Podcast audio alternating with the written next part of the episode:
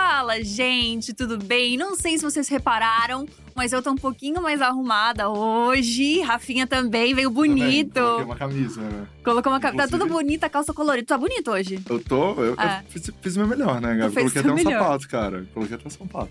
Tudo isso por causa da nossa convidada? Pô, Sério? não é tênis hoje, não. Nossa, gente. é que não é sempre recebe- que a gente recebe, né? Não é, sempre que a gente recebe aqui, né? Só pra vocês terem um comparativo, ele me recebe assim, de, de, de calça de moletom e havaianas. Então, assim, realmente ele se arrumou muito pra essa pessoa. Eu tô com um pouquinho de inveja, um pouquinho de raiva também. Mas vai ser super legal a entrevista. Bem-vinda, Mari.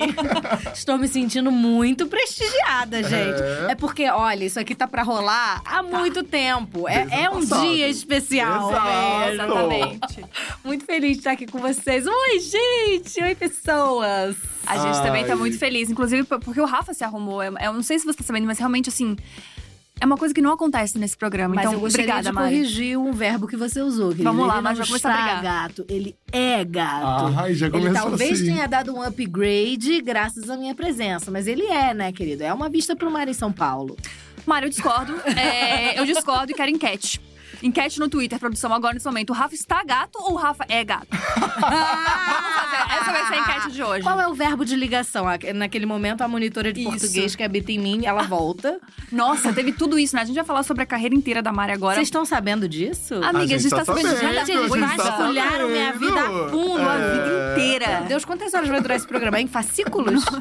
Tem muita coisa. Tem temporada 2 desse, desse, Olha, desse maravilha, podcast. Vamos lá. Mas antes a gente Vamos vai lá. pra vinheta, gente.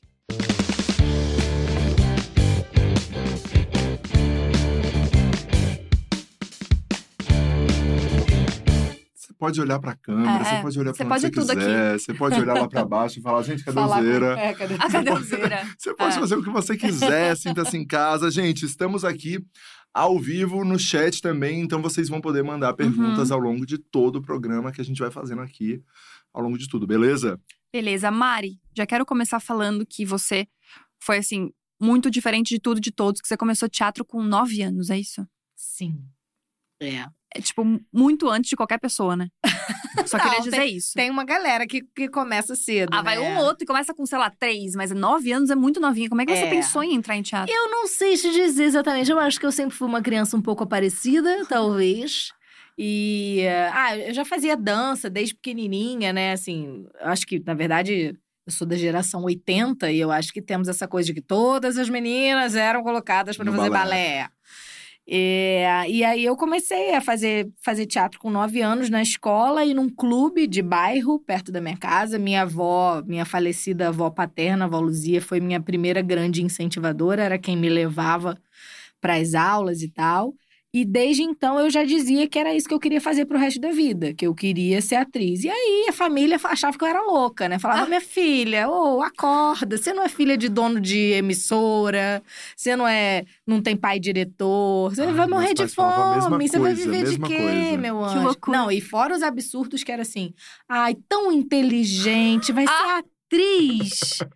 Poxa, podendo ser médica, advogada, engenheira, como se não precisasse ser inteligente para ser atriz, Aham. né? Meu amor, é cada pergunta que a gente tem que responder. Ah, Entendeu? Cada crise é cada coletiva de imprensa que é, e aí assim e, e eu nessa época a minha avó minha avó morou a vida inteira minha outra avó materna morou a vida inteira no mesmo lugar assim no Rio praticamente a vida inteira muitos anos e era do lado da antiga Herbert Richards lembra do versão Nossa! brasileira Herbert Sim. Richards e aí antes de existir o Projac a Central Globo de Produções algumas novelas eram gravadas lá nos estúdios da Herbert então eu já fazia teatro mas sonhava com esse universo da TV, ficava lá na frente da Herbert pegando autógrafo Uhum. das Ai, que pessoas, legal. tirando foto naquela época, que não dava pra ver na hora se a foto tava boa ou não. Lembra? Uhum. Vocês lembram dessa época? Tem alguém dessa época aqui O assistindo? filme, né? Mandava revelar. Exatamente, Nossa. rezava pra sair boa. É, pra não né? estourar. É, não podia abrir a câmera, que senão ia queimar tudo. É, exatamente. Então eu, eu tinha essa, essa fantasia mesmo, assim. Eu já gostava muito do teatro, mas eu sonhava com esse ambiente da televisão. A primeira vez que eu fiz uma novela,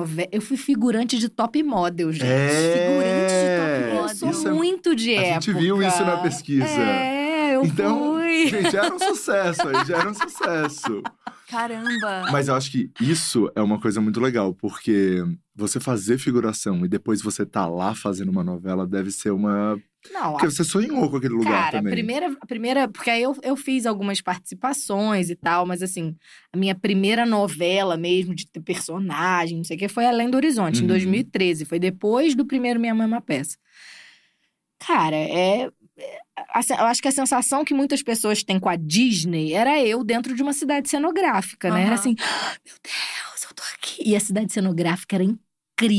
A de, de- Gigantesca. não, nem era gigantesca, mas era muito perfeita, porque ah, Além do Horizonte era uma novela que se passava como se fosse numa cidade fictícia do Uhum. norte do Brasil, então com palafitas, com rios.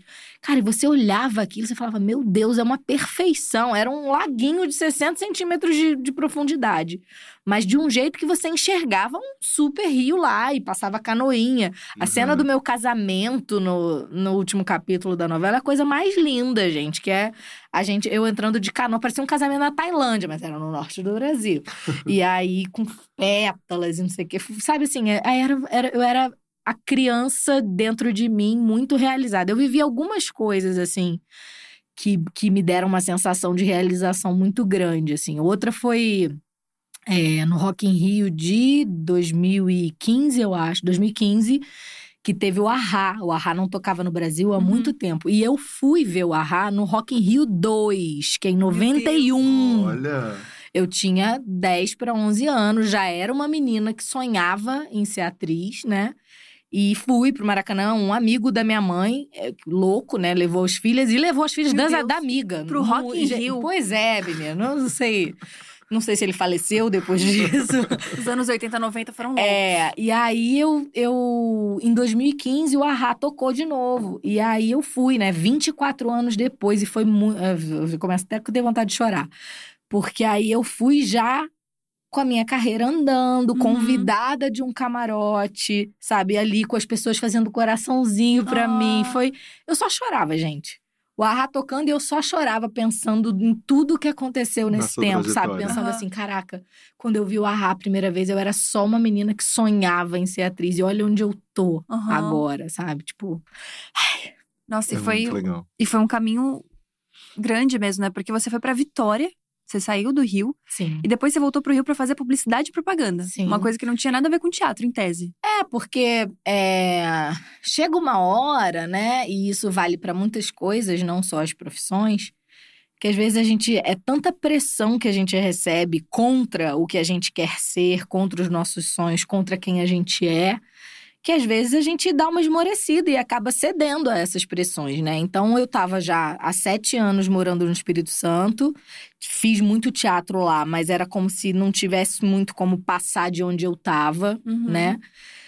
E aí, sempre ouvindo isso, tá, mas você quer fazer teatro? Tá, mas e de profissão mesmo? Como se não fosse uma Uhum. profissão, né? E, não, então faz outra coisa, faz uma outra faculdade, não sei o quê. E aí, eu meio que por eliminação, falei, ah, o que, que eu posso fazer? Ah, tem claramente alguma coisa de humanas, provavelmente algo de comunicação, né? Geminiana, com Uhum. Mercúrio, Sol e Mercúrio em Gêmeos, ah, fala pelos cotovelos. E aí eu fiz vestibular para publicidade, meio que por eliminação. Aí foi quando eu voltei a morar no Rio, fui estudar na UFRJ. Uhum. É, mas aí, cara, voltando pro Rio, voltei a conviver com alguns amigos artistas. Aí começou a dar aquele vazio, né? Falei, cara, dane-se o mundo, eu não vou viver pra suprir expectativa de ninguém, sabe? Uhum. E aí eu chutei o balde da faculdade indo pro sétimo período. Quando Nossa. começou. É, porque quando começou a rolar negócio de monografia, eu falei, gente, eu não tenho a menor condição, Condição de investir o meu tempo e a minha energia pra escrever uma monografia de um negócio que não me faz feliz, sabe? Mas eu não acho que foi em vão. Uhum, Eu acho assim, eu cheguei a trabalhar na área, trabalhei, fiz um estágio numa produtora de sites com redação publicitária e, e atendimento ao cliente. E depois cheguei a trabalhar na área de marketing e tal. E eu digo que não foi em vão porque eu acho que, que isso me faz hoje em dia ter uma visão mais ampla sobre a minha carreira. Né? Muitas atrizes acabam ficando muito refém, reféns do que os empresários falam. Faça Uhum. isso, não faça isso. Não conseguem, não, não tem mesmo essa, essa visão, né? É, mais ampla de como funciona o mercado e tal. E eu, então, eu acho que, sabe assim, serviu, não, não foi. Isso me consola um pouco, Super, assim. te dá uma. Até uma estrutura de, de como pensar nas coisas, assim, né? No- Sim, principalmente isso me- no mercado publicitário como um todo, que é um baita do mercado para as atrizes também, Sim, né? Porque é daí que vem exatamente. muito do faturamento das, das atrizes. hoje, É, né? muito. Hoje em dia a gente ganha muito mais com publicidade É. do que. Com o próprio trabalho em É, si. Né? imagina. eu- gente, eu, eu falei isso outro dia todo. Eu tô em cartaz aqui em São Uhum. Paulo, né? Com o meu primeiro espetáculo solo, antes do ano que vem. E aí, toda sessão de sexta, a gente faz um bate-papo. E eu, com esse meu jeito muito sincerão, né? Acho que foi na primeira semana, eu falei com a galera. Falei, gente, porque olha só, teatro é um negócio. O povo fica achando aí que a gente mama na teta, que a gente ganha Uhum. rios de dinheiro. Amor, se fosse por dinheiro, eu não faria teatro. Sim. Porque eu perco dinheiro fazendo teatro. A quantidade de evento, de coisa Uhum. que eu deixo de fazer e que me Sim. pagaria mais do que um mês do que eu ganho no teatro. Mas, assim, é, é outro lugar. Fazer teatro é outro lugar. É regar as minhas raízes para É elas continuarem realização. fortes, sabe? Uhum. É lembrar de onde eu vim, é lembrar tudo que eu caminhei, por que, que eu escolhi essa profissão. Fazer teatro é, é continuar acreditando que eu posso contribuir com a cultura e com a educação do país, que a gente merece, que a gente precisa de um a país com mais como um cultura e todo, mais né? educação, sabe? Então é, é outra coisa. É, é, a gente vira Robin Hood da gente mesmo. Uhum. A gente ganha num lugar para poder fazer outras coisas sem ganhar ou sem ganhar tanto Uhum. pelo amor que a gente sente e pelo sentido que aquilo dá pra nossa vida, né? E eu sinto que isso é Sim. muito de verdade com você, assim, Mari. A gente já se conhece há um tempo e eu vejo que tudo que você se envolve, tudo que você realmente se dedica é, é, é verdadeiro dessa maneira, assim. Mas daí eu tenho uma pergunta pra você que eu acho que é muito. Tem muita gente nessa situação, assim, de que tá agora nisso, né? Tá na faculdade de publicidade ou tá na faculdade de jornalismo, mas quer ser atriz ou isso ou, ou aquilo. Em que momento você chegou e falou, na hora da monografia, mas, mas que, que você. Quando você decidiu, assim, cara, não vai dar. Vai ter que ser por aqui, eu vou ter que Dá um jeito. tomar uma decisão na minha vida aqui e agora. O que, que foi? Qual foi o clique? É, na verdade, durante um bom tempo eu tentei conciliar todas as coisas, né? É, então, eu, eu durante muito tempo tentei conciliar a faculdade com o teatro que eu tinha voltado a fazer e eu precisava trabalhar, porque eu nunca tive. é, eu, não eu não vim de uma realidade é, financeira, assim, que eu tenha passado necessidade, nada disso. Mas eu nunca tive uma realidade financeira também super confortável. A minha família passou por muitos altos e baixos. Eu comecei a trabalhar com 15 anos, Rafa. Uhum. Uhum. Com 15, 14, 15 anos, eu dava aula particular para as filhas das amigas da minha mãe. Porque eu, para ganhar o meu dinheirinho para comprar meus kimonos, porque eu fazia judô, para pagar a mensalidade do teatro. Então, Uhum. é, eu com, sei lá, tipo, 18 anos, eu já tive que começar a pagar meu próprio plano de saúde. Caramba. Então eu, eu ficava equilibrando esses pratinhos. E chegou uma hora que não dava para fazer as três coisas. Não dava para eu trabalhar, fazer teatro e ainda fazer a faculdade. E aí eu tive que eleger o que que era dispensável para mim. Eu falei, cara, o teatro eu, não- eu já percebi que eu não consigo mais viver sem. É o que me move, é o que me, sabe, me dá vontade, assim, de transformar o mundo através da arte mesmo. Trabalhar eu precisava. eu tinha Uhum. que, que ter alguma grana para pagar as coisas e tal. E aí, nessa lista, eu falei, a faculdade é, vai, tá me demandando uma energia e um tempo que eu não tenho para dar. Uhum. Mas foi difícil, porque eu fui taxada de louca, imagina, né? Todo mundo, mas pelo menos termina. Se você cometer um crime, você vai ter cela especial. Falavam Nossa. isso, né? É. Ah, Eu falei, que bom. não pretendo. Não, se eu matei alguém, tem uma vantagem. É, exatamente. Não, vou, vou terminar essa faculdade aqui, porque se eu É. cometer um crime. É. Vai que eu né? saio no soco com alguém. Exato. um respaldo, uma coisa. Mas, Mari, como é que foi essa trajetória até você sentir que agora eu estou estabelecida como atriz? Porque a vida de Isso ator. é, isso é constante, né? Tá com tempo. Porque a vida de ator é, é puxada, né? Altos e baixos, uma grande montanha e, e russa. continua, né? Assim, é, é muito importante falar sobre isso, porque as pessoas realmente glamorizam muito a fama, né? Acham que se você chegou a, a, a ser famosa ou fazer um grande sucesso, como Minha Mama Peça, que a sua vida tá ganha, que você não precisa mais fazer teste para nada, que você vai ter um trabalho atrás do outro. E não é. A vida do ator é um eterno recomeço. E eu tive Caramba. um professor que dizia o seguinte: que nesse meio não existe gente humilde, existe ego domado. Hum. E é um pouco isso mesmo, assim, né? Uhum. Esses recomeços são exercícios diários de domar o nosso ego. De entender que, cara, eu não vou passar em todos os testes, eu não vou ser a protagonista sempre, eu não vou ter um, um papel de grande relevância, eu não vou mandar bem sempre, eu não vou ser sempre elogiada né? Uhum. é, é você trabalhar constantemente. Eu continuo fazendo teste, eu continuo levando não. Acontece que você vai se acostumando e entendendo que às vezes você só não é adequada, a pessoa mais adequada para aquele papel. Mas a gente passa a não duvidar tanto da nossa própria capacidade. Mas, assim, foram muitos altos e baixos. E, e eu, sabe uma coisa que eu digo? Eu falo assim: é, se eu tivesse ouvido alguns conselhos um determinado tipo de conselho. Esses que vêm do ego, que vêm da vaidade, a minha carreira teria acabado antes de começar. Caramba. Porque eu ouvi muitas regrinhas assim do tipo: ai, não faça muitas participações na TV, porque senão vão te colocar numa prateleira de atriz de participação e nunca vão te chamar para um papel. Ai, depois que você tiver um contrato com uma emissora, não aceite fazer participação porque é queimação. Oh. Ai, não faça elenco de apoio, porque senão nunca. Tudo sempre assim. Uhum. E, cara, eu quebrei todas, eu rasguei todas essas regras. Porque o, o que, o que é, determinava as minhas decisões era a minha necessidade naquele momento.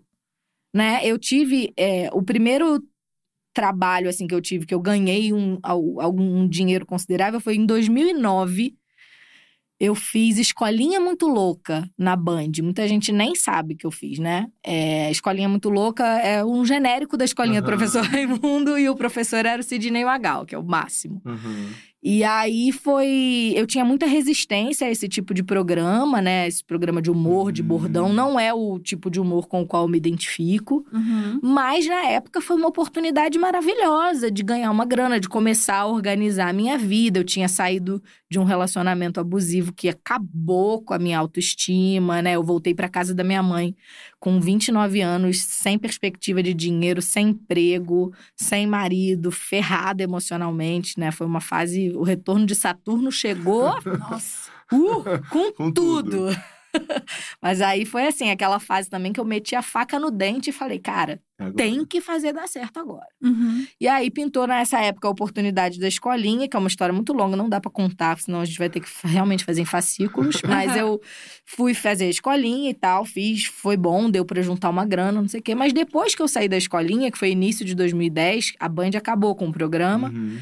E eu fiquei um tempão sem ter trabalho. E aí pintava uma participaçãozinha e eu ia fazer. E aí, tipo, sei lá, quase dois anos depois, rolou um elenco de apoio. Que era, na prática, uma figuração de luxo. Eu aparecia no fundo da cena, desfocada, fazendo a unha da figurante. Tinha pouquíssima coisa de cena, de fala. Mas eu tava ali, sem grana, sabe? E não vendo as coisas andarem, eu falei, cara, eu vou ficar o quê? Aqui parada esperando. Ah, não, mas é- essa oportunidade é pequena demais pra mim. Eu vou. Aí eu falei, parei pra pensar, falei assim, gente, o que que eu prefiro? Uma oportunidade pequena que seja, mas dentro da área que eu trabalho, pra ir fazendo contatos e mal ou bem pagando meus Uhum. boletinhos, ou ir, sei lá, trabalhar numa coisa nada a ver, e parar numa loja de shopping, Sim. sabe? Aí eu falei, não, não faz sentido. Mas, é, de novo, um exercício de domar o ego. Porque era uma Sim. coisa de andar pra trás, aparentemente. Ganhar um quarto do que eu ganhava na Hum. Band pra aparecer no fundo da cena desfocada. Só que eu fiz mais contatos em cinco meses naquele trabalho do que eu tinha feito em 30 anos fora. E foi ali que começou a conversa sobre minha mama peça. Olha. Então, assim, eu acho que o que faz diferença na minha vida é que eu sempre tratei cada oportunidade, por menor que ela parecesse, como a grande oportunidade da minha vida. Cara, muito legal você ter falado Muito. isso. Muito. Porque eu tenho vários amigos que, tipo, fizeram faculdade comigo de artes cênicas e tal. E esse pensamento, ele é corriqueiro. Tipo assim, não vou fazer um negócio pequeno. Tipo, já quer começar no grande, sabe? Já quer começar numa peça incrível. Já quer começar num… Não, e é isso, né? Eu acho que também ninguém imagina. E eu, eu queria muito saber como é que foi isso, como que você foi escalada pra fazer a Marcelina, assim, como que Uhum. isso chegou nesse momento, porque eu acho que é um grande marco da Sim, sua carreira. com certeza. É um marco do cinema nacional, Uhum. né? Do, do nosso país, da É nossa a maior cultura. bilheteria É, da, da história, do história. cinema Os três brasileiro. foram sucesso. É. É, e como que foi? Como que foi todo o bastidor até você chegar nesse papel que eu acho que é tão emblemático, enfim, Bom, coisa. É, começou, como eu disse, né, quando eu tava fazendo elenco de apoio de Macho Man. No elenco de apoio tinha comigo a Poliana Rocha, que Uhum. é muito amiga, era muito amiga do Paulo.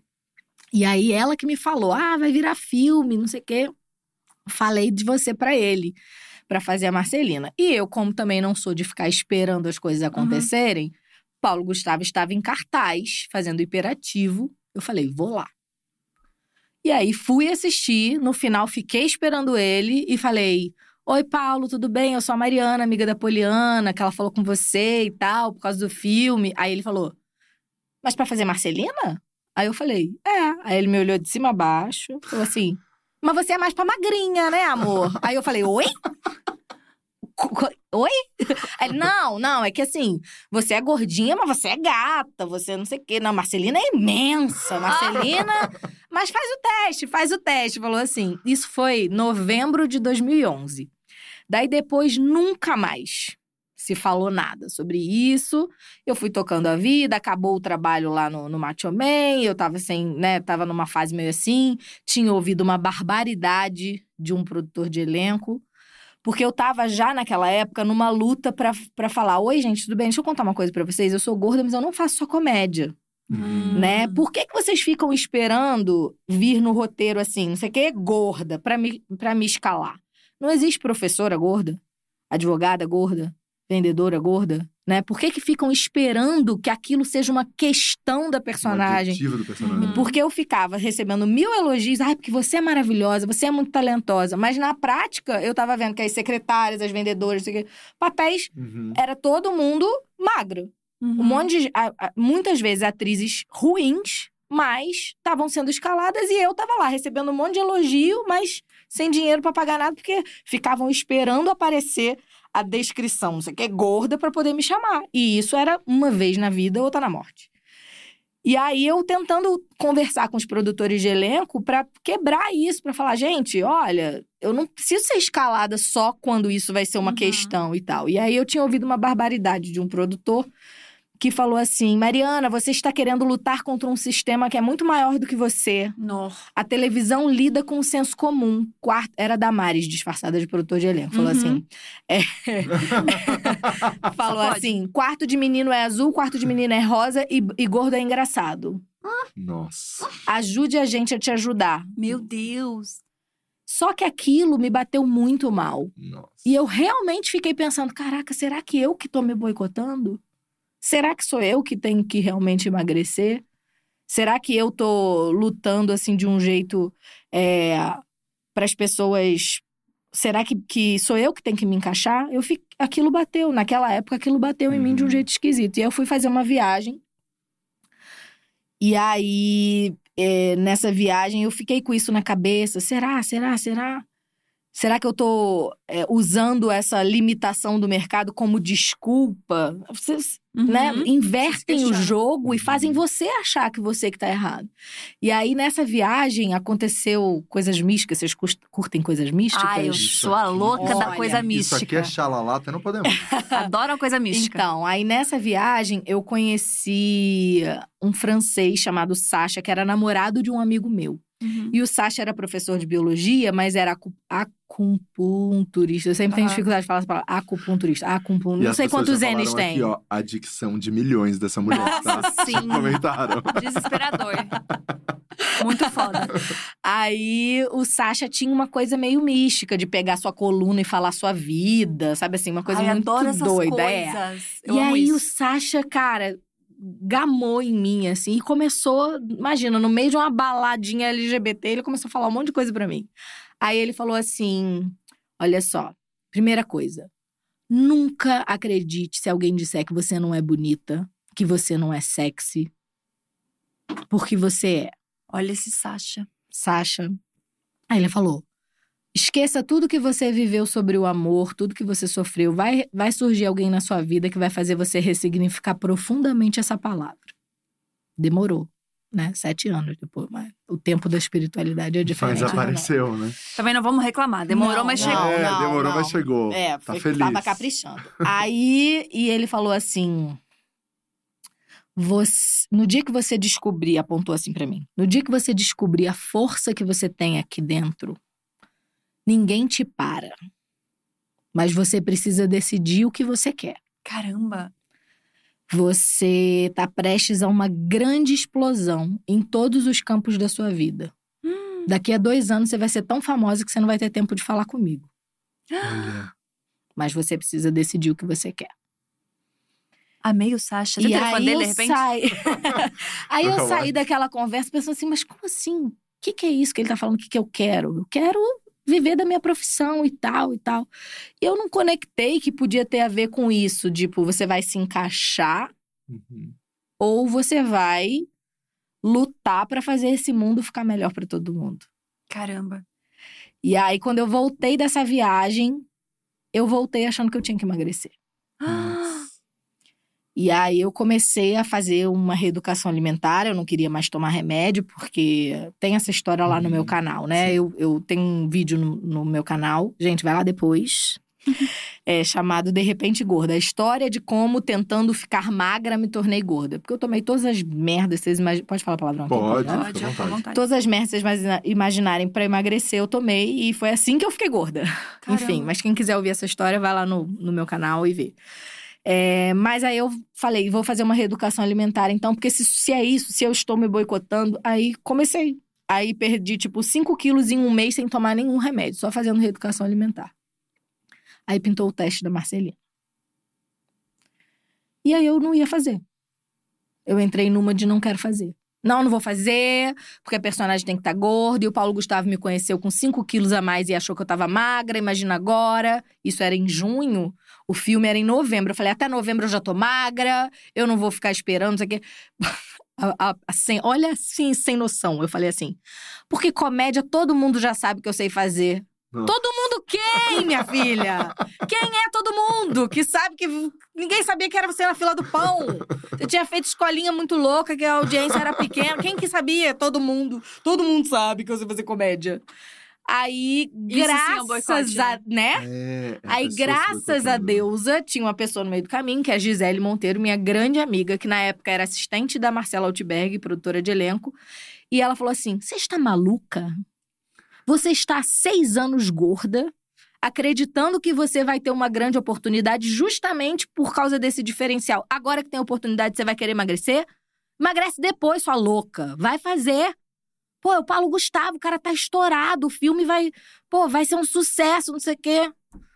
Aí eu falei: É. Tá, tá bom, vou fazer o teste. Nossa, que mulher santa, hein? Né? Meu Tem que ter uma Deus. vela pra ela na minha casa, né? Nossa. Aí fui fazer o teste, mas fui tão sem esperança de passar. Porque, imagina, se ele tinha me achado magra Aham. antes, imagina agora. E outra coisa, eu sabia que eu era velha pra personagem. Porque é, eu tinha 32 anos quando eu fiz a primeira Marcelina. Eu vou fazer 42 esse ano. Aí, nesse momento, várias pessoas devem estar desmaiando no, no chat, porque costuma Eu, ser inclusive, fiquei tipo.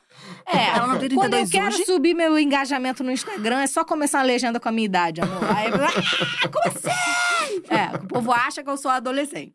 Então, quando eu fiz o, prim... o teste do Minha Mãe é uma Peça, eu tinha 32 anos.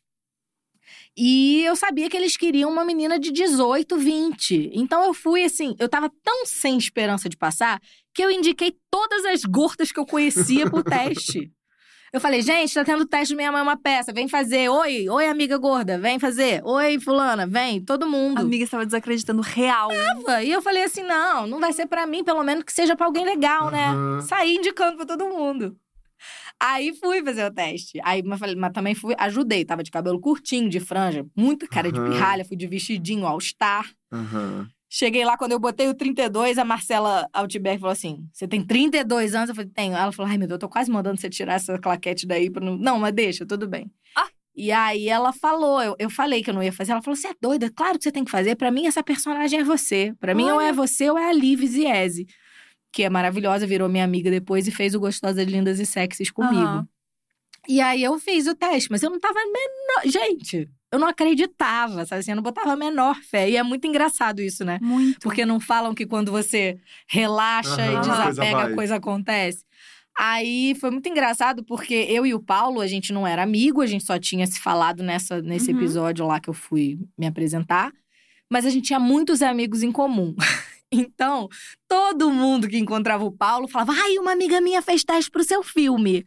Aí ele falava, ah, é quem? Mariana Xavier. Ele falou, ih, eu acho que vai ser ela. Ela foi ótima. Mas não fala pra ela não, pra ela não criar expectativa. E todo mundo me falava. Imagina, foi um Ai, mês e meio de merda. tortura na minha Nossa. vida. O meu, o meu carrinho de compra era uma coisa, um- o paradoxo. Porque eu ficava assim, ah, eu e a franja. Gente, eu tô com aquela franja que a pessoa, ela tá num tamanho que nem dá pra ficar na cara e nem dá pra botar de lado. E aí eu tenho um redemoinho aqui, deve estar igual uma tenda. Deixa quieto. Tá ótimo. Aí, é, mas é que eu fico incomodada assim.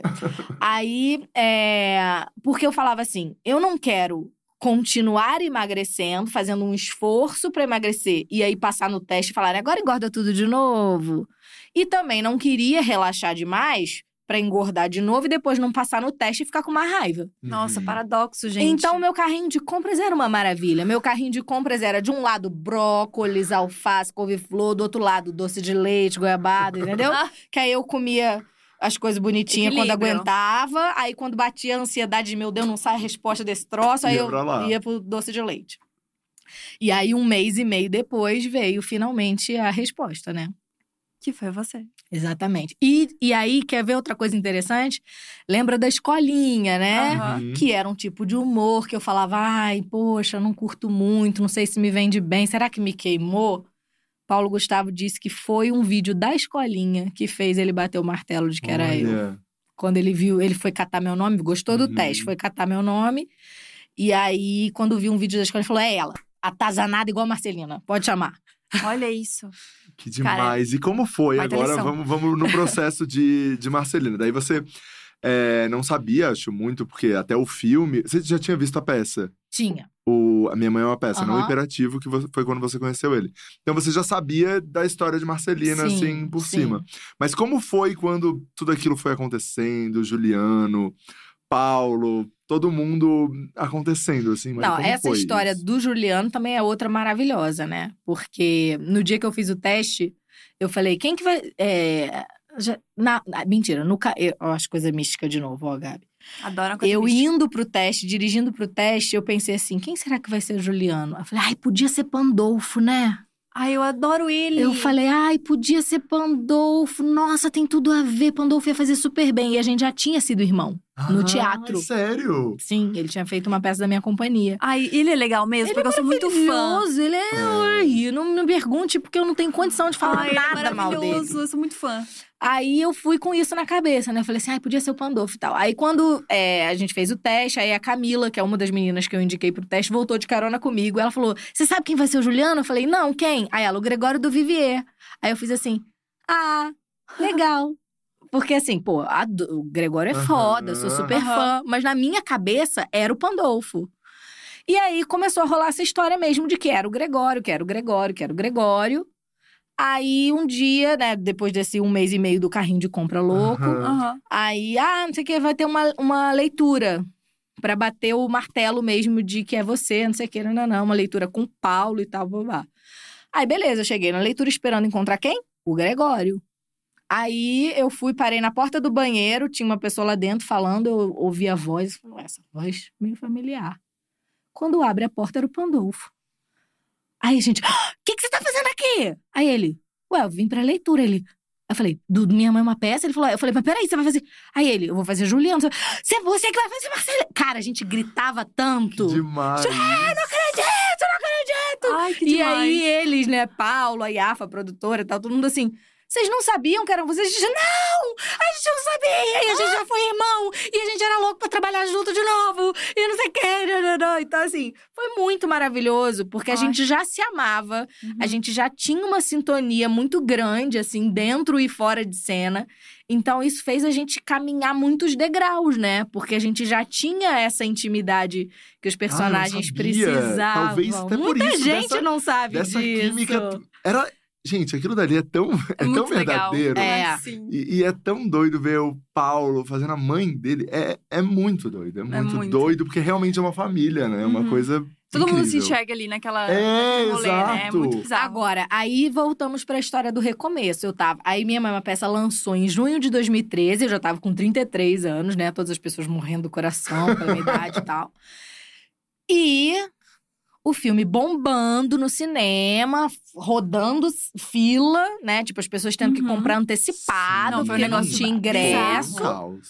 E eu sem dinheiro, porque o cachê era pouco, já, tinha, já tava meio que acabando e sem perspectiva de um trabalho. antes. E, e no filme, né, durante as filmagens, Paulo e Ingrid, principalmente, muito maravilhosos comigo, falando: Você tá gênia! Você sabe que isso vai mudar sua vida? Que não sei o quê, que, que os diretores vão se estapear por você? Cri, cri, cri. Nada aconteceu. O filme bombando e eu sem trabalho. E aí a diferença é que eu tinha um portfólio agora. E Sim. aí eu continuava agindo como era antes Uhum. passando o óleo de peroba na cara e batendo na porta de produtor de elenco e mandando e-mail e falando: Oi, tudo bem? Tô em cartaz no cinema com minha mesma peça, mas já preciso pensar nos próximos passos. Tô aqui, disponível para teste, não sei o quê. Correndo atrás como se nada tivesse acontecido. Porque se eu tivesse ficado esperando cair do céu, não Uhum. ia acontecer. Escrevi até para Manuel Carlos. No dia que eu vi uma resposta dele, quase infartei também. Imagina, sabe, sabe, sabe aquela checadinha no e-mail antes de Aham. dormir? Meia-noite, assim. E daí você Tipo, Manuel Manuel Carlos. Carlos falando que vai me chamar pro teste, sabe assim? Demais. Mas é isso, eu sempre. Eu sou conhecida entre os meus amigos como a que vai abrindo espaços à britadeira. Nossa, mas que foda É isso. incrível, porque você realmente foi atrás e falou com o Paulo e também, mas ao mesmo tempo não desistiu, né? Ele falando Uhum. ali que você é, tava, enfim, muito magra pro papel do que ele imaginava. Mas, Mari, daí, beleza, você fez é, Minha Mãe é uma Peça, um. Quando que você fez a, a novela? Foi no depois do dois? Não, não, foi depois do Depois um. um. Foi nessa época que eu tava ali batendo na porta de todo mundo. Que foi essa do Manuel Carlos? Não. Não, Eu só- eu não fiz Não. do Manuel Carlos. Manuel Carlos eu cheguei a fazer teste, mas não fiz a novela. É, Você fez com o Silvério, né? não, mas essa foi agora. Mas essa, essa, a primeira, qual, qual que foi maior? A primeira foi Assim Além do você- Horizonte, que foi a que eu fiz logo depois do filme. O filme estreou em junho. Além do Horizonte acabou rolando super em cima da hora. Eu fui, Uhum. tipo, um dos últimos nomes a entrar no, no elenco. A Foi gente você. estreou em novembro de 2013. Aí eu fiz Além do Horizonte. Aí, quando tava uma semana de acabar meu contrato, que, que é o desespero de todo ator, Nossa. né? Meu Deus, vai acabar meu contrato. O que eu faço? Aí me chamaram pro video show. Ah. Aí eu tive essa experiência como apresentadora, repórter, que me ensinou muito. Hoje em dia, todos os meus contratantes de publicidade ficam super felizes que eu gravo as coisas de primeira. Aí eu falo assim: escola video show de televisão. Aham. E aí saí do video show pra fazer I Love Paraisópolis, que foi outra novela das sete, que era. Uhum. Ai, que eu me divertia muito. E aí, quando acabou I Love Paraisópolis, eu fiz Minha Mãe é uma Peça 2 e fiz Gostosas, Lindas e Sexys. Eu gravei os muito dois legal. filmes ao mesmo tempo, gente. Foi uma loucura. Eu, era um filme em São Paulo e um no Rio. Quando eu tava de folga de um, eu tava filmando o outro. Nossa. Foi. Mas loucura. também não pode reclamar, né? Não, Aquele rolê, de jeito nenhum, de jeito nenhum. E aí, é, foi Minha Mãe Peça 2, né, em 2016. Aí, em 2017, eu fiz a Biga, em A Força do Querer, que foi minha primeira Que daí- novela das nove, que tem essa Que coisa daí- também, ah, É, meu Deus, cheguei na novela das Mas é nove. daí eu acho que foi uma coisa. Né, a Marcelina já tinha sido gigantesco, mas eu acho que a Biga foi uma coisa muito grande também, Foi né? muito grande e eu fiz Dança dos Famosos no É. mesmo ano. Ai, que legal. Isso É. aí é legal porque essa história é uma bolha, né? Tipo, você É. vai pra várias casas que você não iria, às vezes com. Isso, e aí com outras adquire coisas. também um transtorno de ansiedade generalizado. É mesmo? É, Fala né? sobre isso, gente. Porque, é, imagina, né? O, momento, o melhor momento profissional da minha vida acontecendo tudo o que eu sonhei.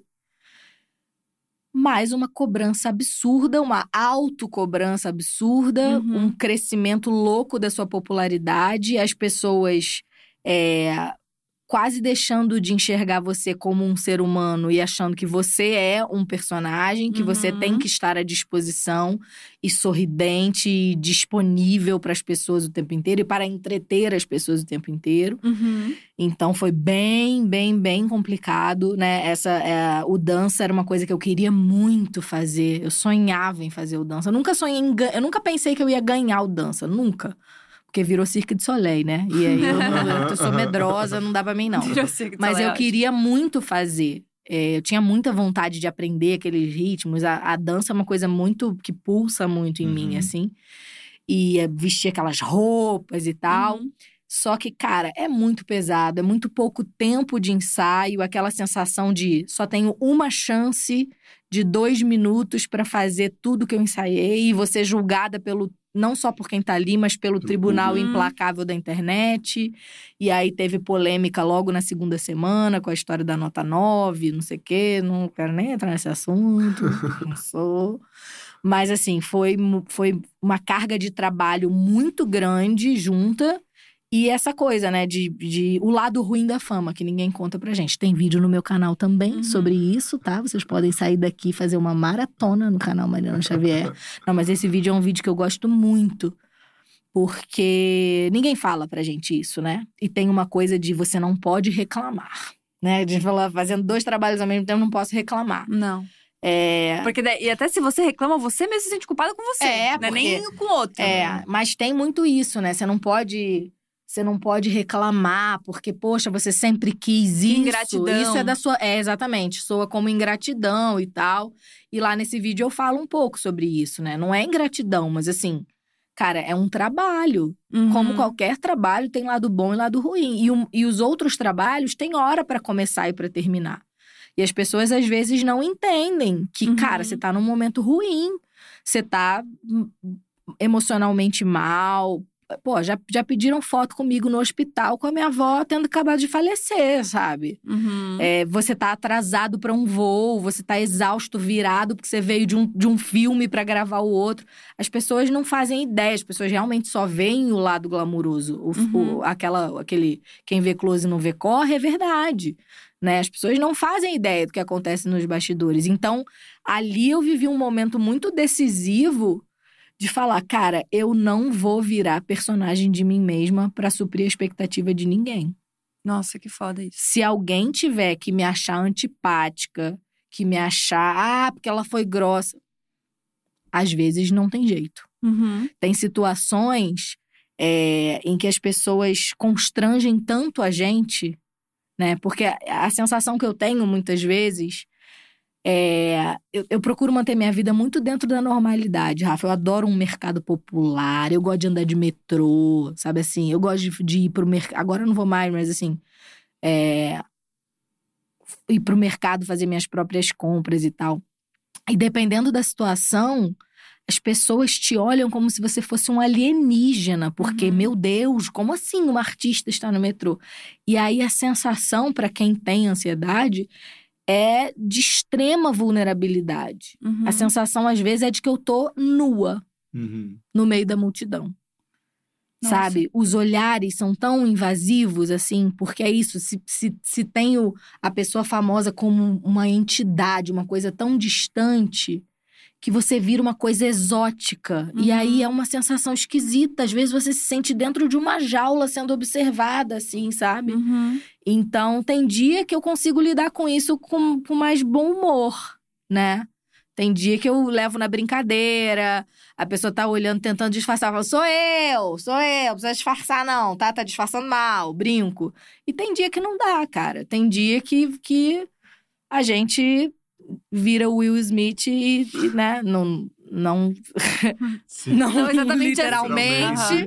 Mas assim, reage de um jeito que não é o ideal, mas é o que a gente conseguiu dentro da dor ou do Uhum. incômodo que a gente sentiu naquele momento, né? E é louco porque ain- ainda que você tenha tido uma, uma construção, assim, com muita maturidade, né? Tipo, você falou de pontos muito maduros, assim, de não deixar o ego falar mais alto, essas coisas. Ainda assim, isso pega, né? Então eu imagino pra quem começa do nada, assim. Tipo, por isso que eu Sim. vejo uma galera que trabalha com internet, por exemplo, que às vezes as coisas são muito virais, né? Do nada, um vídeo teu bomba, do nada você tá famoso. É. Tipo, do dia pra noite. O Você quanto não essas tem pessoas. tempo de se preparar, né? É. O quanto essas pessoas caem depois. É. tipo, de É. ficar muito mal, assim. A gente não conhece só uma história, a gente conhece Hum. várias, né? É. De pessoas que ficam depressivas, de pessoas que têm muitos, muitos problemas é, por causa disso, assim.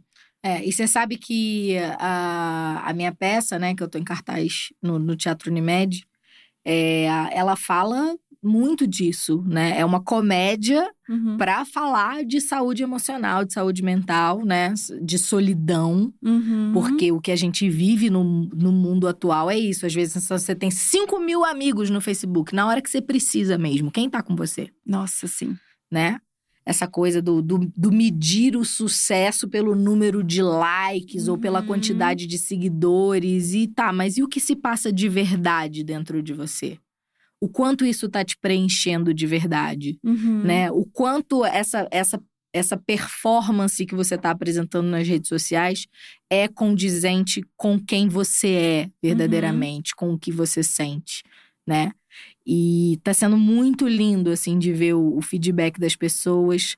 Léo, que está nos dirigindo aqui, foi assistir. Estou esperando Gabi e Rafa na minha plateia. A gente vai. Vocês aí que estão assistindo também, se forem de São Exatamente, em São Paulo, gente. é, no Teatro Unimed, até o dia 24 de abril, sexta e sábado, nove da noite, e domingo, seis da tarde. É, sexta sempre tem um bate-papo depois da peça, com convidados incríveis, está sendo muito legal falar dos temas. Que e legal. sábado a gente tem ter- é, tradução em Libras, Ai, super importante a gente falar, porque Uhum. são poucos os espetáculos que Sim. oferecem esse serviço né, de acessibilidade. E tá muito lindo, porque é uma comédia que as pessoas riem muito, se identificam muito, né? Identificam pessoas que elas conhecem, parecidas com as personagens, mas também se emocionam muito, porque fala disso, do, do nosso direito de dizer não estou bem, Uhum. não estou dando conta, sabe, das coisas, né? E é engraçado porque a peça ia estrear em 2020. Em janeiro de 2020, aí eu quebrei a perna seis dias antes da estreia. Literalmente. que de novo né? tem paranauês energéticos envolvidos. Ai, eu adoro o Paranauê energético envolvido. É. O que, que rolou, gente? Que, Eu, eu ia estrear dia 10 de janeiro. Aí eu peguei os meus últimos diazinhos de folga ali, dia 2, 3, e fui para um lugar assim, super meio da natureza, um refúgio ecológico Adoro. com o Diego. E aí a gente tava lá, tipo, muito feliz para recarregar, tomando banho de chuva, não sei o quê. E eu fiz uma oração em voz alta, assim. Espiritualidade amigo, obrigada por todas as bênçãos que existem na minha vida. Acalma o meu coração, a minha mente. Eu te entrego essa semana para que tudo aconteça exatamente como tem que acontecer. Blum! Cinco minutos depois eu tava no chão com uma entorse e uma fratura. E Aconteceu como tinha que acontecer. Exatamente. Por quê? Aviso prévio da pandemia, Uhum. né? Se eu tivesse estreado, eu ia queimar a Nossa. largada, né? Eu ia Ah. começar e ia ter que parar logo em seguida. Não, e ia perder dinheiro, muito provavelmente. É, né? Eu perdi que- de qualquer jeito, mas ia Sim. perder mais. E mais do que isso, eu não tava feliz com o que eu ia apresentar. Apresentar. Hum.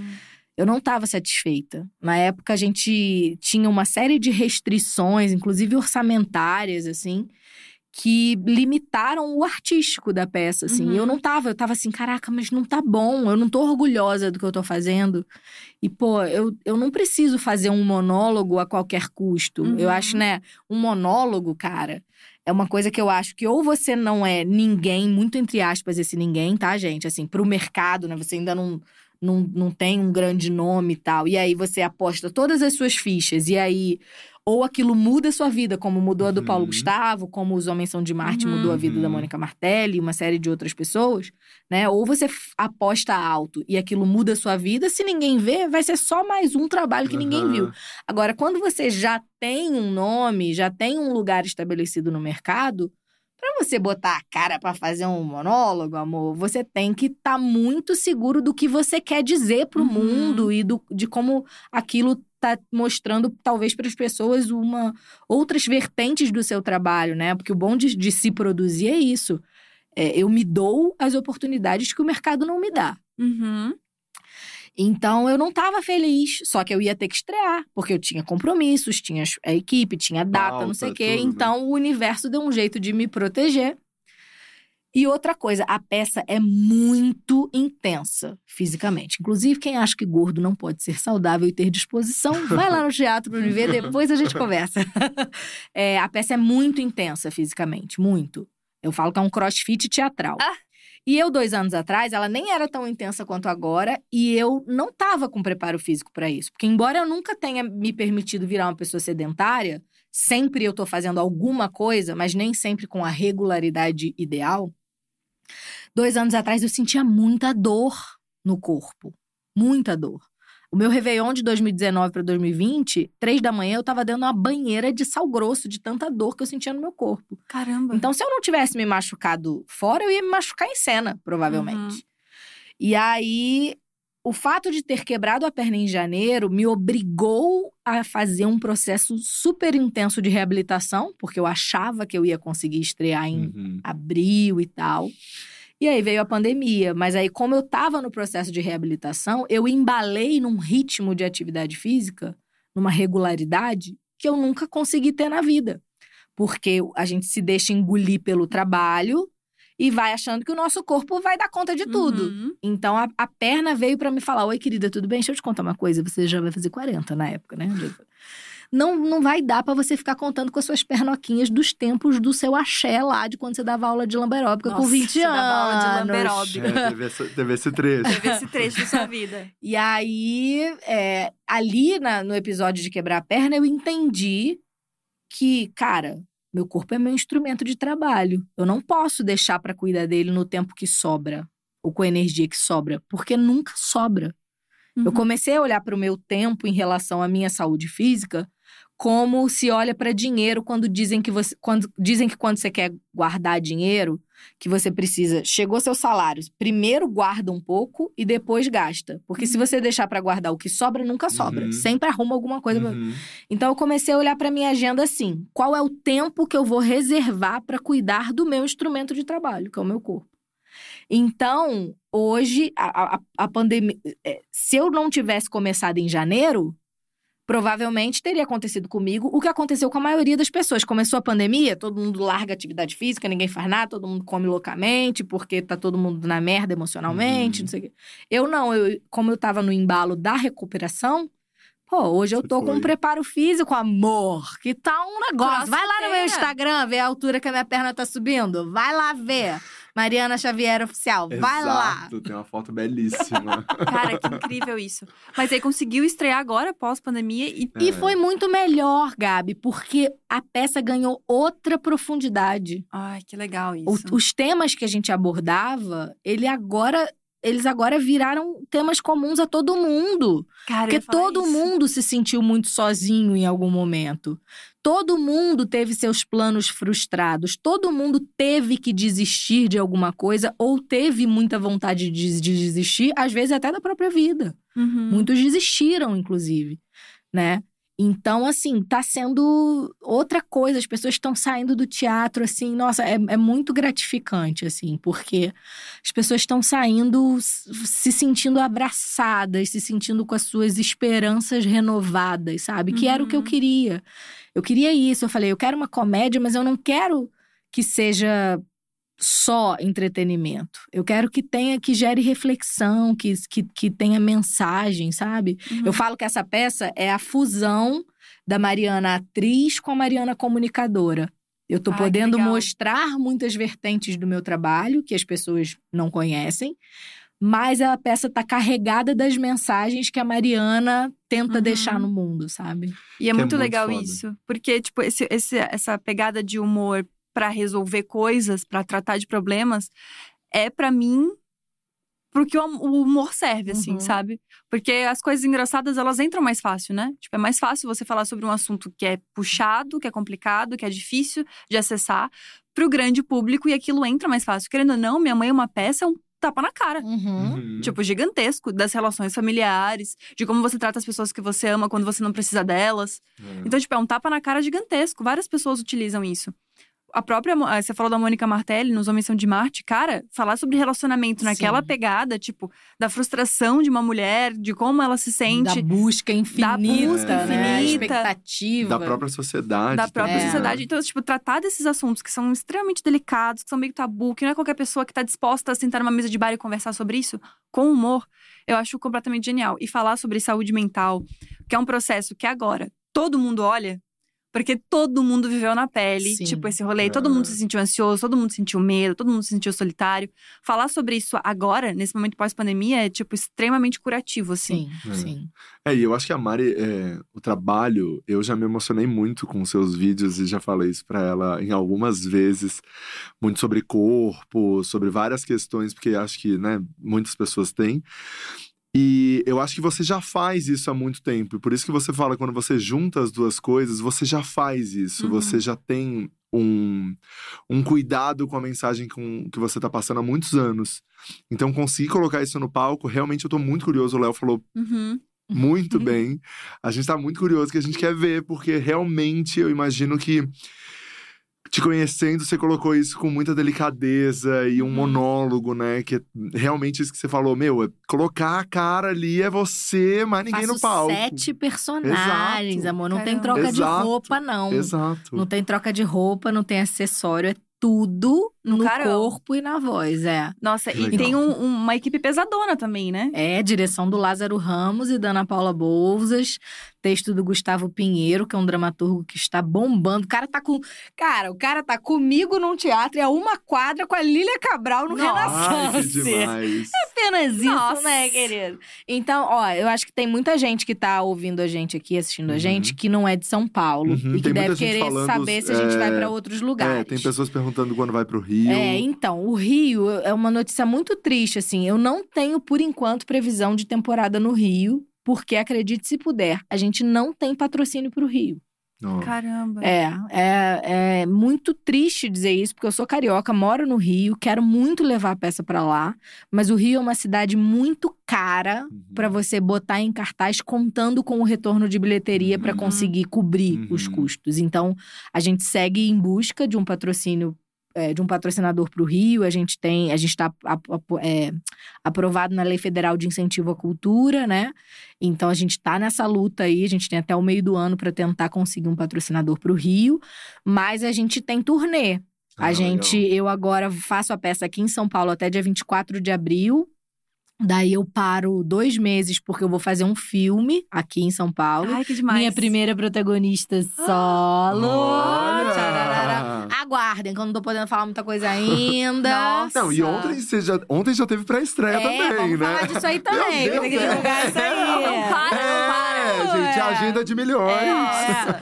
Aí a gente começa a turnê em junho é, por Manaus. A princípio, se Ai, nada mudar. Teatro. Amazonas, vou chorar horrores aqui, teatro Nossa, lindo. Chorei muito quando fui pra Manaus. É, e assim, tem uma série de cidades. Então, sugiro que as pessoas sigam o Instagram da peça, arroba antes do ano que vem. Porque lá a gente vai estar sempre colocando as datas da turnê. é Porque, assim, vai ser. Tem, eu sei que tem Manaus, Maceió, Brasília. Curitiba, Porto Alegre, Campinas, tem? Salvador, Porto Alegre ainda não está pautado, mas queremos.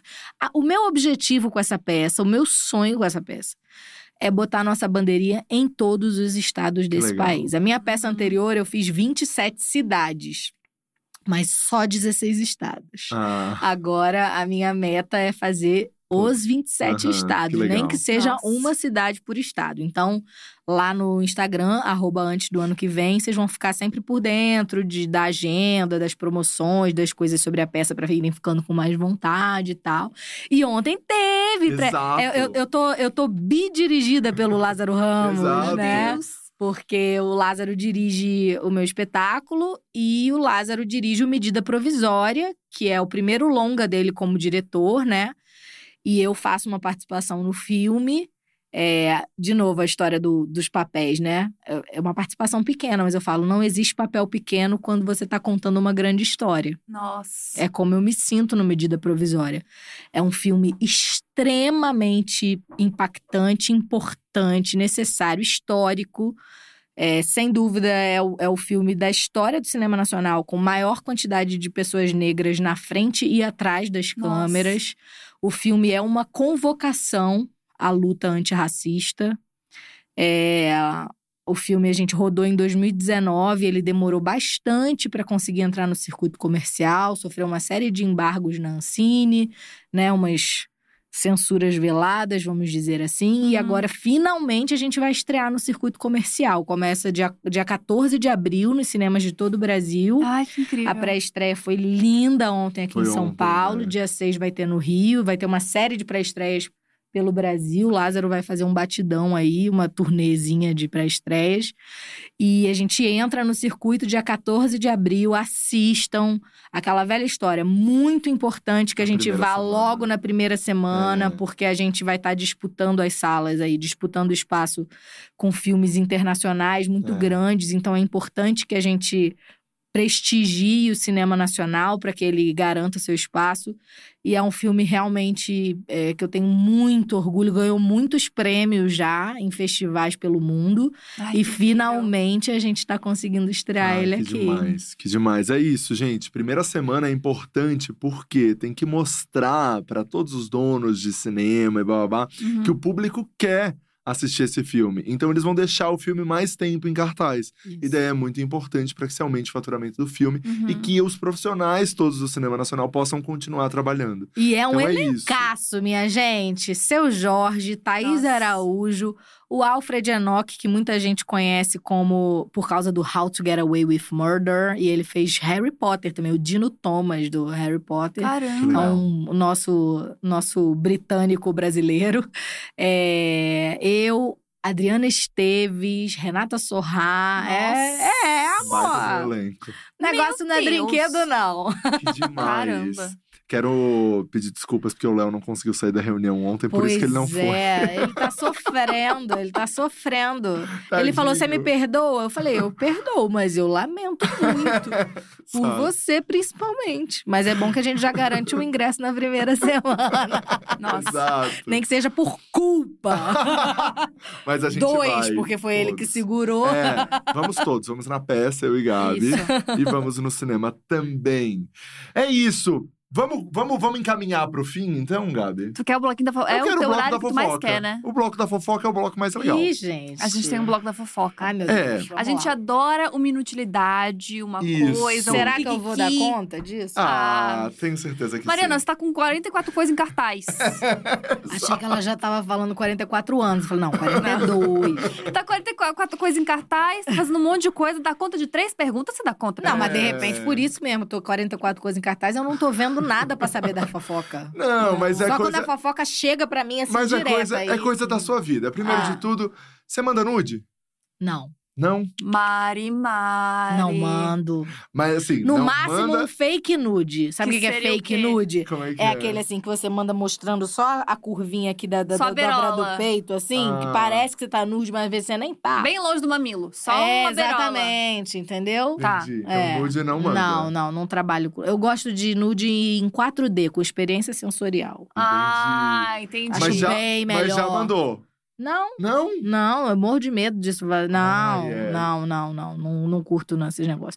E muito menos receber nude desavisado. Acho de uma indelicadeza. Ai, gente. Já recebi uns negócios no direct do Instagram. Às vezes é no meio do nada, né? Que a pessoa te manda uma Nossa, três da tarde de uma terça. É, Não, O que, que você tá não. fazendo pelado, Não, sabe? e, e às vezes você tá, tipo, no avião, É, assim. Você gente. abre um negócio daquele, não você dá. olha pra trás, assim, É. você fala, meu Deus. O que, que tá acontecendo? Nossa. Acho muito indelicado. Nossa, que desesperador. deselegante, como Sônia Neberg. Exato. Fica a dica Então pra tá. todos. Não mandem nude. Não É. Não se não mandem nude. pedir, se não pedir. Se não É. pedir. Se pedir Se também. pedir, Ah. tudo bem. Pra quem gosta, tá liberado. É. Olha o Rafa. Com, com- consentimento é tudo, gente. É, Não, mas você viu pedir- como o Rafa ficou desesperado? Não, pode mandar. Não, assim, sem pedir, não. Mas agora, se Amigo. Com pedir. consentimento, acordado e Não, tal. segura esse Ah. desespero, meu, sem noção. Você ficou muito Tá. desesperado. Vamos lá. Segunda pergunta. Qual item fútil mais caro que você já comprou?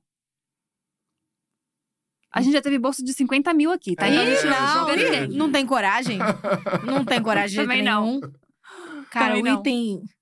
Uma Ah, eu- boba. sei lá, acho que uma adega. Ah, fina. É. É, acho que não teve nada assim. é, Mas não é inútil. Não, Não, é inútil. não é Não inútil. é, eu eu acho amo inútil. receber meus amigos, então. Não É uma É. adega grande, só pra gente saber o tamanho também, pra gente não, poder não é muito um pouco. grande, não. É, acho que é de 18 garrafas. É, é porque ela é de dois compartimentos. Eu queria de dois Ah. compartimentos. é- Tem um compartimento para vinho branco e rosé e um compartimento para vinho tinto, porque as temperaturas são diferentes. Olha! Na prática não funciona, fica tudo a mesma merda, mas teoricamente era isso. Supostamente. É, supostamente era isso. Eu tenho uma de seis, eu mantenho desligada, que eu não tenho um vinho, Rafa. Você acredita? tem um vinho na minha casa, A não tem. máquina de gelo você já me colocou numa roubada, né? Fiz ele comprar uma máquina de gelo, você Um acredita? dia ela tava em casa, ela tava, Tava mais... mais- Tia Júcia, a tia Júcia, mãe da Gabi que assiste, ela tava mais pra cima, alegre. Tinha bebido um pouquinho, mãe. E daí ela... Uri, essa máquina de gelo é tudo pra mim. Eu não vivo sem essa máquina de gelo. E ela realmente ficava fazendo drinks pra gente o tempo inteiro. Tchá, tchá, tchá, gelo no copo, gelo no copo. Daí eu falei, gente, Preciso de uma máquina preciso de de uma gelo. máquina de gelo. Comprei a máquina de gelo. Quem disse que eu ligo a máquina de gelo? É. Chato pra caramba. Não, eu falei, como é que tu me tanto deu atenção? Eu alcoolizada, Rafael. Gente, a, a minha, a minha máquina de café expresso ela é decorativa. Porque na também. prática eu gosto mesmo é do cafezinho coado Coado, ali, pã, entendeu? É, mas ela fica linda na minha sala, que a minha sala é toda É. coloridinha, ela é vermelhinha, fica em cima da mesinha amarela, do lado do sofá, não sei o que, fica linda. Funciona. Eu sabia que eu- Decorativa. eu já entendi. Mas não custa 50 mil reais, graças a Deus, né? A bolsa da Francine Elk, né, É. gente? Eu já entendi que é uma coisa muito triste na minha vida, que quando eu tô assim, meio desanimada, eu compro um eletrodoméstico que eu não preciso. Eu comprei um mixer esses dias. Você já trabalhou isso em terapia? Tem que trabalhar urgente. É, eu comprei um mixer. Não, tô falando sério, porque é, é, É é real, é, é a, a conexão é real. Gente, sério? isso, também o buscar, buscar também o... tem isso. Eu tenho isso, É. claro que tenho. Gente, É. eu descobri que eu tenho muito isso, porque eu tenho uma cafeteira que eu não uso. Eu comprei um mixer. Pra que, que serve o mixer, Rafa? Não, o mixer serve. É, Você mixer acha? é. Com liquidificador em casa, que eu tenho liquidificador. Mas dá muito menos É. trabalho É? limpar um mixer do que limpar um liquidificador, amiga. Será? Aprende a usar o mixer. aham. Será? Então, de Será? repente, eu nem É. vejo, tá? De repente, eu nem vejo isso na terapia, então, pra manter. Então, que às vezes tá até me ajudando. Será? Às vezes eu tô até me comprando uns negócios legais. Tá, eu vou pra próxima aqui. Mari, você entraria no BBB? Não, Não? não, De jeito nenhum. não, gente. Não, sabe por quê? Hum. A minha, a minha carreira, ela está sendo construída de forma sólida, passo a passo, sem arroubos. Já me basta o transtorno de ansiedade adquirido ali na época do Dança dos Famosos. Eu acho que não vale a pena o risco pra mim. Entendeu? Entendi. Eu não consigo entender por que, que esse povo. Porque, por que, que esse povo que já tem uma carreira estabelecida e já tem muito dinheiro se coloca lá, assim, né? Ca- Cada um tem seus, seus, seus motivos, né? Mas eu, eu falo assim, cara, eu não acho que vale o risco. É porque eu não tenho essa pretensão de ficar multimilionária. Eu não preciso disso para ser feliz. Eu, não, Uhum. eu não tenho essa. Eu não tenho grandes sonhos materiais. Eu já tô muito além de onde eu pensava chegar, sabe Uhum. assim? Ah, Os meus sonhos eram muito mais modestos. Eu falava assim: não, eu quero só conseguir pagar minhas contas com o trabalho que eu amo. E hoje em dia eu moro num lugar confortável, eu viajo para onde eu quero viajar, eu consigo ajudar pessoas, né? Então.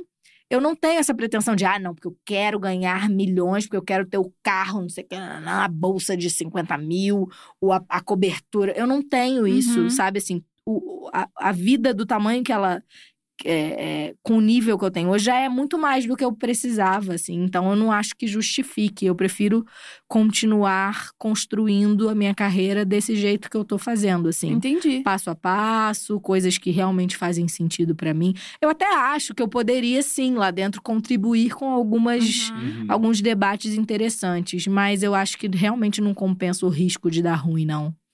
Eu É. prefiro fazer o que eu tô fazendo aqui fora. É, e, e aquilo que a gente falou de, de do nada viralizar, imagina nível Big Brother. né? Exatamente. Que você sai de um lugar com 30 milhões é, de pessoas te seguindo, exatamente. tipo, eu não, O boom que isso é na cabeça. Não, obrigada. Exato. Complicado. Celular, Rafinha. Celular. Mari, qual é o aplicativo que você mais usa? É... WhatsApp e Instagram, com certeza. E qual é a sua home screen, a imagem da sua, da sua tela? Ah. Tem a de descanso de tela. Tem duas, ó. Eu gosto de É, gente. peraí. É, Ai, que ó, linda! ó, a, a de fundo de tela sou eu e meu Eu e Diego. Ah, Lindos. sabe que dia a gente tirou isso? Que Quando dia? a gente foi gravar a campanha da de estúdio remotamente lá na minha sala. aham. Eu tinha montado luz, Aham, montado fundo amarelo e tal. Depois que acabou a parte da de estúdio, a gente falou: vamos aproveitar isso aqui pra fazer mais fotos? Ai, Aí que fizemos. fofos. Linda e... foto. E, E a do aqui, bloqueio? É, essa Ai, que linda também. Que é um escândalo Linda. de um ensaio que eu fiz com um fotógrafo maravilhoso chamado Ronald Santos Cruz. Sigam no Instagram, é o Ronald Fotos. É, o trabalho dele no Instagram é basicamente mostrar o sorriso, a alegria, a felicidade de pessoas negras. Pessoas que normalmente são Ai. vistas tão associadas a situações de sofrimento, né? E ele exalta essa alegria, essa Foda. força. É muito lindo, muito lindo. Que bonito. Lá no Instagram dele só tem gente negra, mas aí a gente. é, eu um dia compartilhei o trabalho dele, ele me respondeu de forma super carinhosa. E aí eu falei: olha, eu sei que seu Instagram só tem gente negra, mas assim, você toparia fazer um ensaio meu se eu te contratar e tal? Aí ele, claro, aí a gente fez. Foi uma coisa super no susto, super improvisada. Eu escolhi as roupas na hora, eu mesma fiz uma maquiagenzinha super rápida, porque a ideia era fazer uma coisa de muita naturalidade, de Aham. muita alegria, de muita liberdade. As fotos são maravilhosas. Ele, é, ele inclusive, vai estar aqui em São Paulo em abril. Entra lá no Instagram dele se vocês quiserem fazer foto, porque eu sei que ele está com a agenda aberta para São Amei. Paulo. Olha, que demais. Gosto. Gabi, pra gente encerrar, eu não posso ah, deixar de falar, você, Mari, mais xalalás, que são que a gente tem a hora do seu teste. Nossa, As Mari, de verdade, eu sofro tanto nesse podcast, ninguém sabe. Eu não tô entendendo Ela por faz um eu teste, ela trago- faz um teste Eu trago de um teste de personalidade maravilhoso, Hum, com muito embasamento na Toda Team, na Capricho, Isso. com muito respaldo. Entendi. E o Rafa só avacalha com esse teste, Aham. que é um absurdo, porque é um É. teste que ele muda vidas. Muda Sim. vidas. As E as, pessoas saem pessoas daqui fa- e as chocadas. pessoas têm a coragem de falar assim: eu quero o teste, por favor. Entendi. É. Sim, porque é todo mais, mundo sabe. É, é- muda a vida mais do que a fala do Sasha, né? É, tá, tá aqui, ó. Aqui. Se de repente até Sasha faz, hein? É, pode de repente ser. falar com ele. Qual é o teste? Mari, são três perguntas. Hum. A primeira pergunta é: escolhe a tua cor favorita e características do porquê essa tua cor favorita. E tem que ser característica mesmo. Tipo, pra mim é laranja porque lembra positividade, simpatia, alegria. Pra você seria qual? Nossa, eu sou um arco-íris de energia. Mas eu acho que se eu tivesse que escolher uma, vermelho. Vermelho, por quê? Ah, porque eu acho que é vibrante, Vibrante. forte, marcante. Vibrante, forte, marcante. Ah, eu gosto de gente que dá um monte de resposta. Uhum. Adorei. Vermelho, né? A cor. E as características dessa cor é como você gostaria de ser vista pelo mundo. Tô no caminho certo. Muito! Ah, Muito forte, muito vibrante. Esse foi o teste? É só Não, uma calma, pergunta? Ah, não, tem mais outra. duas. Ah, entendi. Calma. Nessa aí eu passei. Não, maravilhoso. Viu como diz mesmo Tem da a ver, gente? olha aí. Segunda pergunta. Animal favorito e características do porquê você gosta desse animal. Cara, atualmente, mudei, né? Mas atualmente é gato, que eu tenho um gato, Gato, amo gato. maravilhoso. E característica que eu gosto desse animal. É. Gato ensina muito a gente sobre amor e liberdade. Amor e liberdade, olha, gosto disso. É. Independentes, né? É, assim, é, o gato. Quando, eu, quando, eu, quando ele me adotou, a minha terapeuta ela falou assim: gato é amor sem controle. Ele não tem a submissão do cachorro, Uhum. né? E gato é assim: quanto mais livre você deixa, mais ele vem pra você e mais você tem a certeza de que quando ele tá com você é porque ele realmente quer, é realmente, sabe? Não, não por uma obrigação. Que bonito isso. É. O gato te adotou? Você falou? ga- é, ele, ele entrou no, dentro do motor do meu carro. Tem vídeo no canal também! Entrou dentro do tem um motor do carro. ele tava lá embaixo, é, ele entrou. E ele não era filhotinho, não. Nossa, ainda bem que você viu, imagina. É, o nome dele é Hamlet, porque é por causa do meu dilema de ser ou não ser mãe de É. gato de uma hora pra outra sem planejar.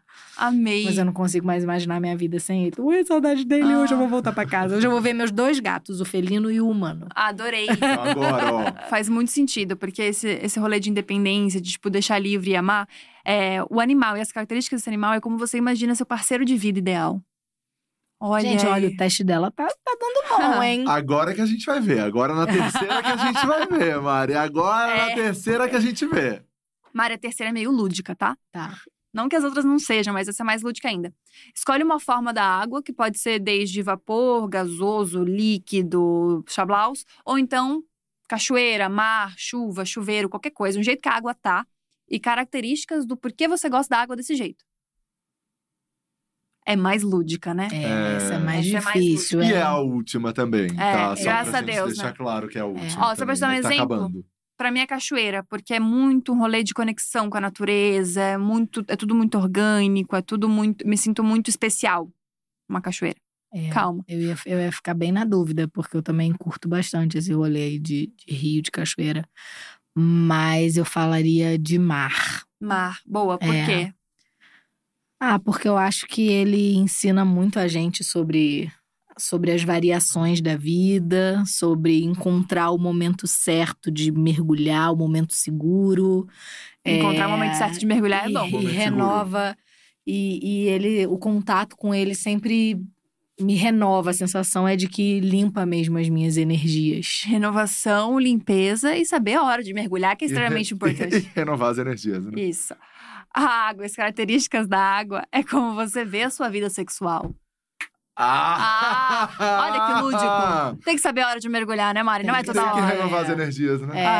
É, olha aí. Não é toda hora que a gente mergulha, não. Não é? Não é, né? Não, tem que, tem que, tem que perceber Tem que saber a hora. é. As variações, o vai e vem, né? Tem que, saber, tem que entender o vai e vem. Exatamente. Exatamente isso. Perfeito. Adorei, é isso, Mari. É isso aí, viu? Pô, olha aí, Olha você menosprezando É, o teste. meu É, teste. gente. Não mudou tua vida, Mari? Pô, vou sair daqui, cara. Vou marcar uma sessão extra de terapia. É outra Cara, liga pro coisa. Sasha e fala desse teste. É isso, Mari, muitíssimo obrigado por ter vindo aqui. Você sabe o quanto aqui na Dia somos muito fã e felizes por ter você com a gente aqui dentro da, do nosso casting, da nossa história.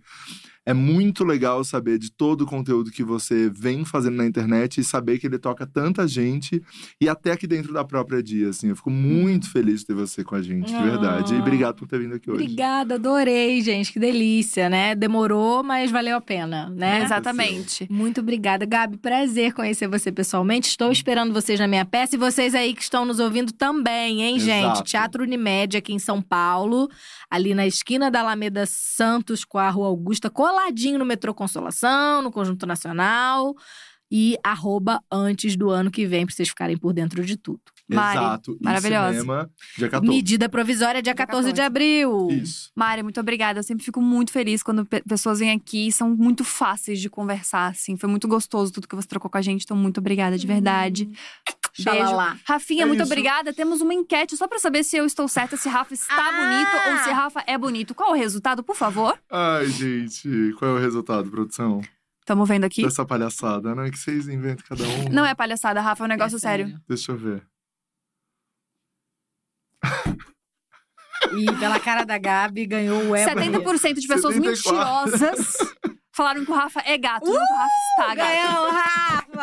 Ai, olha, um bando de puxa-saco. É isso que vocês são. O tá povo bom? sabe o que é bom. Ah, olha, de verdade, eu tô extremamente decepcionado com vocês, mas espero que vocês estejam aqui amanhã, tá bom? Porque a gente entra ao vivo de novo meio-dia. E se você perdeu alguma coisa dessa entrevista, não fica chateado, porque todos os vídeos estão aqui no canal da Dia. Já se inscreve, ativa sininho, faz esse rolê todo que vocês já estão cansados de saber. E amanhã a gente se vê de novo. Isso, Beijo. e amanhã é Bianca Della Fence, hein? Bianca, Bianca Della Della Fence. Fence amanhã Olha aqui. aí.